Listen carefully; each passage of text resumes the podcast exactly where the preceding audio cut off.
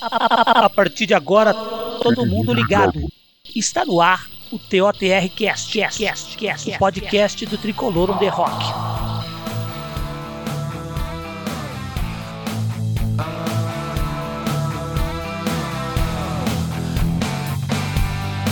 Salve, salve nação tricolor! Está no ar um Tricolor on Debate especial aqui. Eu, junto com meu amigo Fernando, vamos discutir algumas pautas e a ideia é, a partir de agora, toda segunda-feira, ter algo nesse sentido aqui para a gente falar sobre o final de semana e algum assunto relevante que debatemos mal ou deixamos de debater no Tricolor on Debate.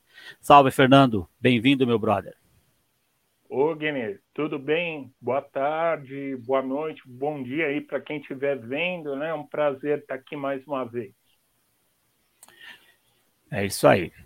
Vamos começar, Fernandão, falando aí sobre São Paulo 1, Internacional 0. Grande vitória do Tricolor. Vamos lá, Fernandão, sua opinião sobre esse jogo, o que, que você achou? Fala para nós aí. Foi foi um jogo com amplo domínio do São Paulo, né, Guineu? São Paulo entrou em campo é, sem ainda a presença do Caleri, mas com a volta do Rigoni.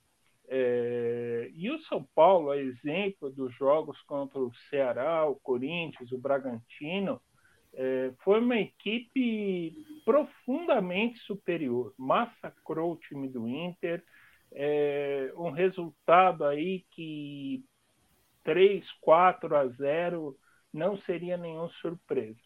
Mas isso daí para num problema sério né, que o time do nosso querido Ceni está tendo, que é o da finalização. É, os jogadores do São Paulo, parece que esses meses todos aí de Crespo, né, o time não treinou finalização. O time tem perde gols bizarros, perde gols absurdos. É, é, Rigoni é. perdendo gol ontem na cara do gol, sabe? Luciano, mais uma vez, perdendo gol. Se fosse o Pablo, todo mundo já estaria chutando é. balde, né? Mas, infelizmente, São Paulo só fez 1 a 0 golaço do Sara, um chute aí de média distância. O Sara ele tem essa característica aí de chutar muito bem, né? E São Paulo fez 1 a 0, poderia ter feito muito mais. Aí depois tomou um, um sufoquinho aí do time reserva do Inter, porque o, o, o Inter jogou bastante desfalcado ontem, né? E poderia até chegar no gol, mas São Paulo soube se segurar aí graças até, e é uma coisa que eu gosto, é do esquema de três zagueiros, né? Dá impressão que o time fica mais seguro, né? não fica tão exposto, tão vulnerável como com, com dois zagueiros e dois laterais. E, e aí o Orihuela e o Reinaldo tiveram aí muita desceram bastante Inclusive aí o gol do Sara foi com assistência do Reinaldo mais uma vez, né? E o Reinaldo voltou muito bem. Essa é que é a verdade, né? Agora, tanto o Orihuela quanto Igor Vinícius é um problema, viu, Guiné? Sim, sim. De fato. É um problema enorme, enorme, enorme. Não, não dá para a gente achar que eles vão ser a solução para a lateral direita, não. Só, uh, eu acho que a equipe de olheiros do São Paulo precisa dar uma olhadinha se tem alguém que possa jogar, que possa entrar nessa posição de lateral direito, porque é um, uma das grandes dificuldades aí do time do Ciro. Boa, Fernandão, boa. Rapaz, é, esse São Paulo 1, Internacional zero, cara, eu acho que o Ceni ele botou em campo o time quase ideal. A única mudança que eu faria, é, na minha visão, né, o que deveria ser feito era Caleri no lugar do Luciano. No Sim. mais, Fernandão, para a linha de três é o que a gente tem de melhor. E o que nós temos de Sim. melhor, concordo com você, é jogar com linha de três. Isso. Eu acho que o Reinaldo jogou muita bola. Há muito tempo eu, eu não vi o Reinaldo jogar tão bem um jogo. E o Sara ontem, ele mostrou O Sara mostrou, cara, que ele é um jogador é, não apenas tático, porque o Sara é aquele jogador tático que não aparece muito para a torcida. Ontem não. Ontem ele foi um jogador decisivo. Os três zagueiros, um espetáculo à parte, rapaz. A frieza do Miranda, a qualidade da saída de bola do Léo, a segurança do, Arbo, do Arboleda. O, o meio-campo, né, que eu já cansei de falar aqui, Lisieiro, Igor Gomes e Sara, eu para mim é o melhor meio-campo. E assim, nessa linha de três, e se for com linha de quatro, entre o Nestor e estamos é, bem representados. E vou fazer vou fazer coro com vocês. Decepções ontem, o Rigoni, que tem a seu favor, está fora sem ritmo e voltando de contusão, e o Luciano, que embora tenha apoio da torcida, saiu com a torcida, gritou o nome dele, para mim tem sido muito mais marketing do que bola. E eu torço para um time de ele, futebol, não estou comprando nenhum tá produto. Então, ele marqueteiro. Tá demais, né? Exato, eu não estou afim de marqueteiro. O Luciano, ele precisa voltar a fazer gol, cara. É, precisa voltar a fazer gol, porque, por exemplo, você comentou isso. Eu critico o Pablo por não fazer gol. Eu quero alguém que entre para fazer gol. E que resolva, né? Que resolva. Muito boa partida do São Paulo, que só não foi ótima por conta, como você bem disse, das falhas de Rigoni e Luciano que se cada um acerta uma das chances que tiveram, seria uma goleada e não teria aquele ensaio de pressão do Inter no final. O Ceni escalou o que tinha de melhor e mudou quando tinha que mudar, cara. Faltou opção no banco para resolver no ataque. Afinal, quando saiu Luciano e Rigoni, a coisa não melhorou. Mas eu Exato. acho que o Ceni mexeu mas, é, tipo, não deu certo, só que ele mexeu. E eu, eu prefiro que ele erre por ação do que por omissão, entendeu? Então, Isso, acho... eu penso assim como você. Eu Exatamente. acho que o Crespo errou por omissão, né? Eu acho que por isso que o São Paulo chegou na posição que estava por conta da omissão do Crespo. Agora o Ceni, é, o time nunca criou tanto quanto criou com o Ceni. Eu estava ouvindo é, no rádio é, só ontem é, foram 21, 21 oportunidades no gol do Marcelo Lomba. Pois 21, é. 21. Pois é. Nas quatro partidas, 68 oportunidades. Média de 17 por jogo. Quer dizer, fantástico. Fantástico. Agora, Fernando, dá, você imagina esse time? Você imagina esse time com Rigoni e Caleri inteirinho ali na frente? não vai ter para ninguém, vai não ter, vai ter muita dificuldade, vai ter uh, os times vão ter muita dificuldade. São Paulo, é, quando a gente fala, por exemplo, contra o Bragantino, fez um primeiro tempo excelente, perdeu porque perdeu porque é perdeu é do futebol, né? Perdeu aquele gol absurdo e a bobeira, né, que teve da uhum. zaga. Agora ontem poderia ter feito aí uma goleada, né? Boa, concordo contigo. Para encerrar o assunto do jogo de ontem, Sim. você vai falar para mim agora o melhor em campo e o pior em campo. Melhor em campo, né? Pelo gol, né? Gabriel uhum. Sara. Uhum. E o pior? Gabriel. Ah, o pior, pela, pelas chances perdidas, a gente, eh, eu, eu poderia escolher o Rigoni, né? Mas uhum eu vou escolher lá o, o Igor Vinícius, né? O cara não sabe o que faz com a bola. Rapaz, eu não preciso nem comentar. Concordo com o melhor e concordo com o pior. Cara, Agora, cara Fernandão. Totalmente perdido, né? Ah, não, foi, foi. É, não sei se é falta de ritmo de jogo, que é, porque eu já vi ele fazendo algumas partidas boas, né? Mas eu Sim. faço coro com você. Foi, foi, foi muito mal o, o nosso Igor e o Sara foi o melhor em campo fazendo aqui uma menção honrosa ao Reinaldo, que jogou muito, mas Também, o Sara. Foi muito bem. O Sara foi o cara que definiu, né?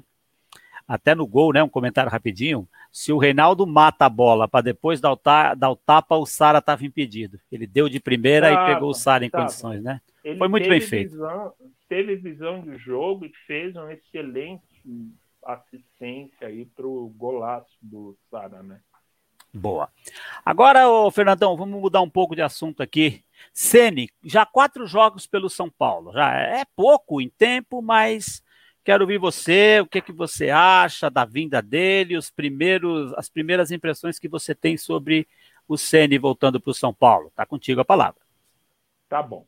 O Ceni, Alguene, ele foi, foi um, uma, uma contratação surpreendente, né? Conforme a gente já falou naquela live especial, né? Que nós fizemos, foi uma contratação surpreendente. Ninguém imaginaria que o Ceni, a essa altura do campeonato, viesse para o São Paulo. Mas foi. Eu acompanhei a entrevista do presidente do São Paulo no, no programa Bola da Vez, da ESPN Brasil, no último sábado. Aliás, recomendo para quem não assistiu, né? E foi assim aquela contratação a jato o Casares ligou lá tarde, a condição do CN era chegar lá. O CT tem luz à noite? Não, não tem. Então foram treinar no Morumbi. Poxa, justamente naquele dia que a gente fez a live, né? Olha só. Essa que foi, essa que foi a condição para ele vir treinar o São Paulo. Tanto que, segundo o presidente do São Paulo, eles ainda nem assinaram o contrato. Olha né? só. O cara veio, o cara veio realmente porque, ao contrário de muita gente que questiona, e quando ele deu aquela declaração infeliz, ressaltando o Flamengo, ali ele foi profissional, né? E claro. pode, pode ser profissional aonde ele quiser ser. Mas ele está fazendo um trabalho de recuperação no São Paulo. São Paulo está criando gols, né? Coisa que não criava com o Hernan pois é. Crespo. É. é. um time assim objetivo, é, martela o adversário sem parar, é, pressiona o adversário na saída de jogo do adversário. O Inter não tocou na bola praticamente ontem no primeiro tempo, né? O Corinthians não viu a cor da bola. Até mesmo o RB, que é um time mais forte, São Paulo teve um primeiro tempo muito bom. É, o Ceará, mesmíssima coisa. São Paulo é um time que está criando. E o uhum. Ceni, ele vem agora com o know-how de ter ganho títulos, né? É, ganhou o Campeonato Brasileiro, que por incompetência do São Paulo e do Inter, mas ganhou. Sim. ganhou títulos com o Fortaleza, ou seja, ele é um cara muito mais experiente do que ele era há quatro anos atrás, né? Uhum. Quando ele foi lá, tipo, chutado pelo presidente Leco, né? Isso. E agora ele vem para o São Paulo no momento em que ele vem respaldado por títulos ele vem com São Paulo em que ele tem muitos desafios pela frente, é, mas que ele acho que é capaz de cumpri-los, né? E ontem, apesar do 1 a 0, foi uma vitória que coloca o São Paulo a quatro pontos do sexto colocado, né? Hoje é. em dia a gente está aí com um G9 com um G9, né, que pode abrir aí no brasileiro mais que possível, né? Basta vencer. E o São Paulo fez a sua parte. E o Ceni, respaldado a, pela característica, principalmente de ele ter vivenciado São Paulo nesses últimos 25 anos em que ele foi goleiro, né? Ele foi goleiro há 30 anos, né? Que ele começou a carreira dele no São Paulo porém ele foi goleiro do time titular durante 25. E ele vem aí totalmente respaldado, é um cara que conhece os bastidores do time, conhece os, o, todos os atalhos, né? Ele herdou um time que, na verdade, foi montado e definido né, pelo Fernando Diniz, Uhum. O Crespo acabou colocando ali alguma característica dele e agora ele vai ter, a, ao final da temporada, ele vai colocar o, o jeito dele, a característica dele. Mas do que ele está fazendo, recebendo esse trabalho dos outros técnicos, eu acho que ele está começando muito bem e tem tudo aí para pelo menos levar o São Paulo numa pré-Libertadores, viu? É isso, Fernandão.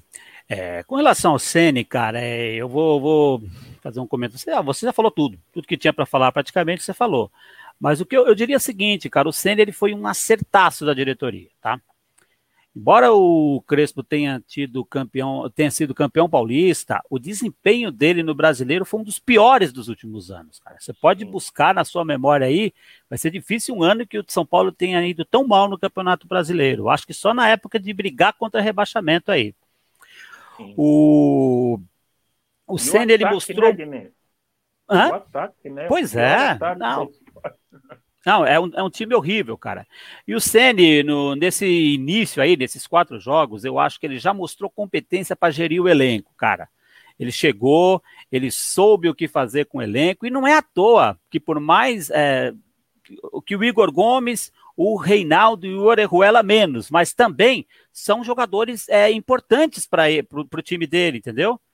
São, Sim. porra, nós estamos falando de um time que não vencia que, há seis, sete jogos, e já em quatro, em quatro jogos do Ceni são duas vitórias, um empate e aquela derrota que, que você acabou de falar, que de, de, devemos acreditá-la ao nosso glorioso Pablo, por aquele chute lá, era para ser outro empate. E assim, Sim. cara, eu, eu, eu julgo isso como um bom início.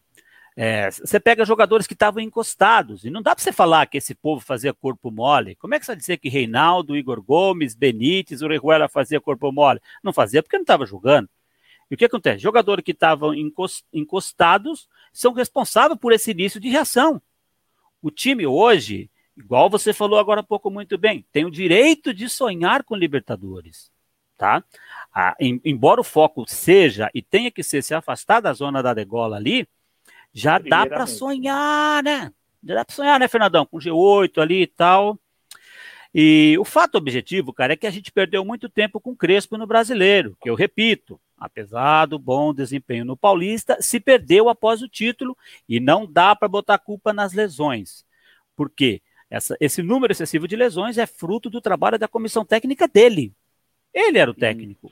Então, cara, eu acho que que a culpa era. Eh, ele também tinha participação nisso. O Ceni chega mais experiente, mais pronto, sabe o que é enfrentar panelas, o que ele passou no Cruzeiro e o que ele passou no Flamengo ajuda ele a saber enfrentar a panela. Está ciente da situação do clube, sabe que tem que usar a base, recuperar atletas, aprendeu no Fortaleza como jogar com jogadores experientes que não estão em fase boa, ou seja, penso que o Crespo hoje, o Crespo, que o Ceni hoje chega muito melhor a fazer coro com o que você falou agora há pouco do que há alguns anos atrás. Quer falar mais alguma coisa sobre esse assunto? E ontem ele teve uma característica interessante, né? Não sei se você viu aí o lance pós-jogo. Ele chegou lá no Benítez, ele deu uma baita de uma bronca nele na saída do jogo. Ele falou: Não, uhum. você tinha que ter ficado ali naquela posição. Isso é técnico que sente o São Paulo. Isso é um técnico que sente o, o, dia a dia do elenco, né? E eu gostei uhum. muito da bronca que ele deu, dele ter sacado, na verdade, mesmo que ele tenha chamado o Inter com as saídas do Luciano e do Rigoni, mas ele uhum. quis dar meio que um, um castigo, falar, filho, eu tô olhando você, eu tô de olho em você. Boa, eu tirou, também. E ele tirou. Eu, eu, eu também tiraria, porque jogador displicente, meu amigo, tem que sair, não tem jeito. Né? Ninguém ninguém tá lá por nome, né? Joga que tiver melhor, né? Perfeito. Perfeito, Fernandão, perfeito. Estou contigo. E também faço coro. Gostei dele ter chamado. Depois ele falou na entrevista, explicou, né? Na, que ele estava numa posição que não era dele. Eu quis mostrar para ele quando você jogar fora dessa posição, sua função é essa e não essa. Coisa de treinador, né? Não de entregador é. de colete. Exatamente. Ô, Fernandão, o próximo assunto aí, cara, que eu quero conversar é. contigo é, é sobre a crise financeira que o clube está enfrentando, né? E a questão da reformulação que a torcida pede. Eu queria que você falasse um pouco sobre isso, né? Sobre como você vê a questão da crise financeira e da dessa reformulação que a gente sabe que é necessária, né, cara?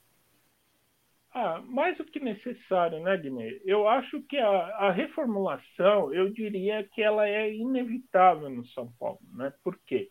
É, primeiro, para equilibrar os cofres do clube. Para equilibrar, vai ter que vender. Não tem uhum. jeito é, ou Sara ou Igor Gomes já vendeu lá o Paulinho Boia, né, para o metalista da Ucrânia.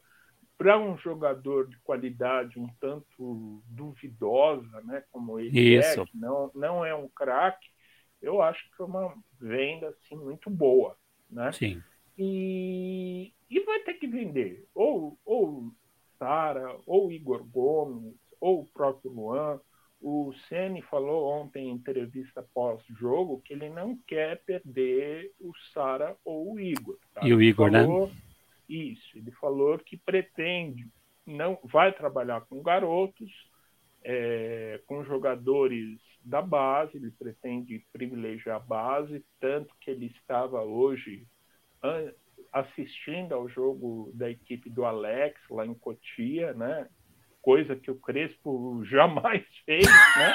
não, não fazia. não dá nem para cobrar. Ele estava ele tava lá em Cotia e, e observando os garotos.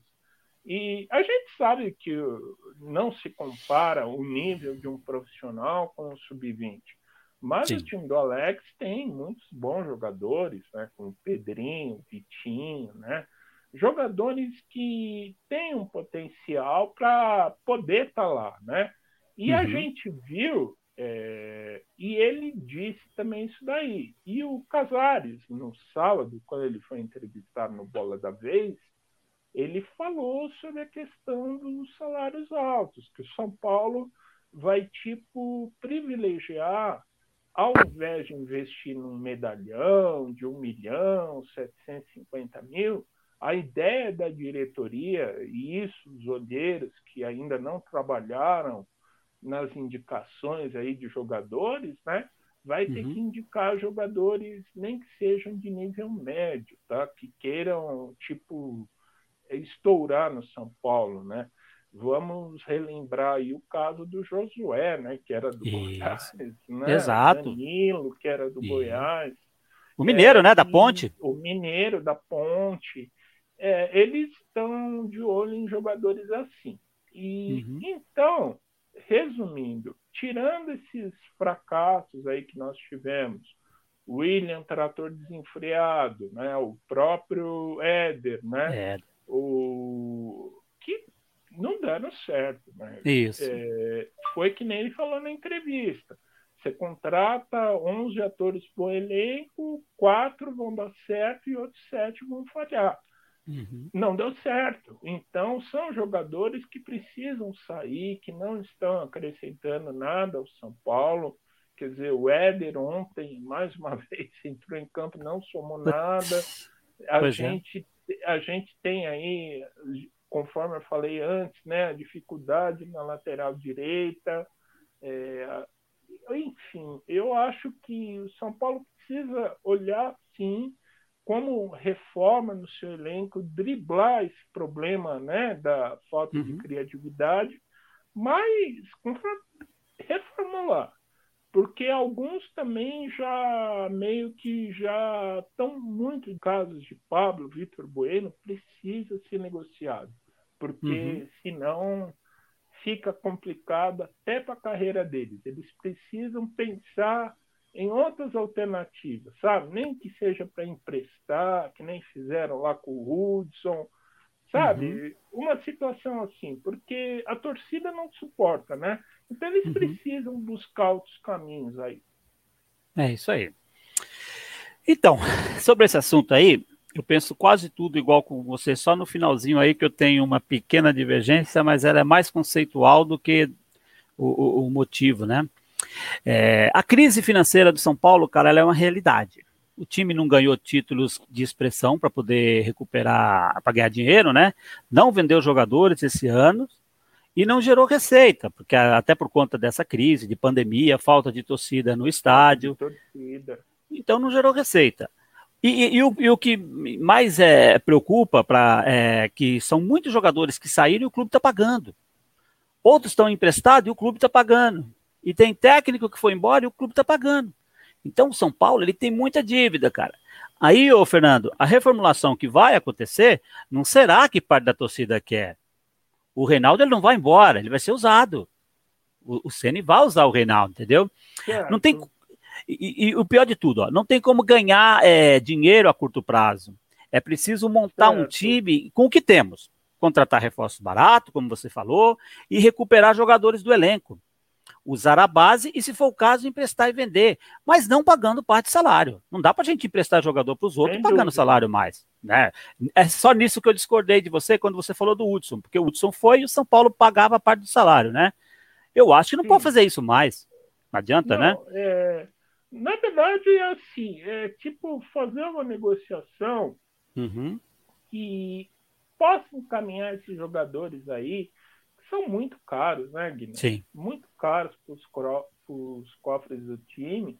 De alguma maneira, eles estarem em outros times, respirarem em outros ares, né? Uhum. É, concordo também que realmente para um clube que tem grana, pouca grana, né, como o São Paulo tem, é difícil assumir mais um passivo. Né? Sim, né? Já não basta não Daniel Alves, Cardinho, pois é. outros, né? Então é complicado mesmo, concordo. Sim, e um detalhe, né? Tem que pagar, cara, para quem está defendendo o clube. E eu acho e... que fazer o máximo possível para que quem tem contrato seja útil. Eu acho que o grande erro do Crespo foi encostar essa rapaziada, cara. Ele encostou, por exemplo, ó, quem entrou no lugar do Reinaldo e do Igor Gomes não deu resultado.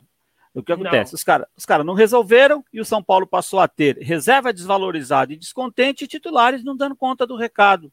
O resultado? O Crespo tinha um elenco de G4 brigando contra o Z4. Acho Isso, que o C... Exatamente. Sim. Acho que o Ceni aprendeu muito ele é, se ele acha que pode recuperar o Pablo, o Vitor Bueno e quem mais que ele acha que possa recuperar, nosso papel é apoiar, cara.